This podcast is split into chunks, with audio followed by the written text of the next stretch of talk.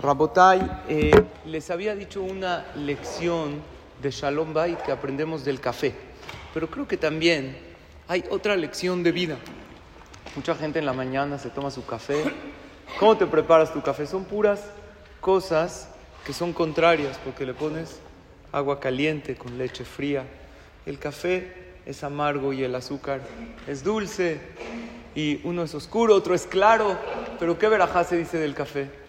Baruch atah Hashem Elokeinu melech haolam, sheakol nihya bidbaru. Que todo viene por su palabra, todo lo que sucede se decreta por Hashem. Entonces, cuando uno toma su café en la mañana, que piense lo siguiente, no se quede para el día, no sé qué va a venir, si el día es frío, si el día es caliente, si el día le va a pasar algo, qué va qué va a suceder, pero algo estoy seguro, que todo viene de Hashem y sé que todo es para bien. Por eso dice el Pirkei Avot, es de Ashir, Asameach Behelko.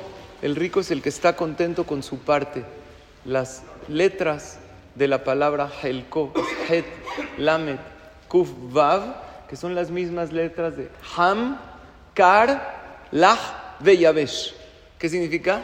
Helko es caliente, frío, eh, mojado, seco. No sé cómo viene mi día, pero sé que todo viene de Hashem y todo es bueno. Hacer ese ejercicio cuando comienza el día, antes de salir a trabajar, decirle a Hashem, yo estoy seguro que tú vas a estar conmigo, porque seguro todo lo que pasa es bueno. Eso le da a la persona paz y tranquilidad y la fe le trae a la persona muchas bendiciones. Tengan todos un excelente día lleno de éxito y mucha veraja.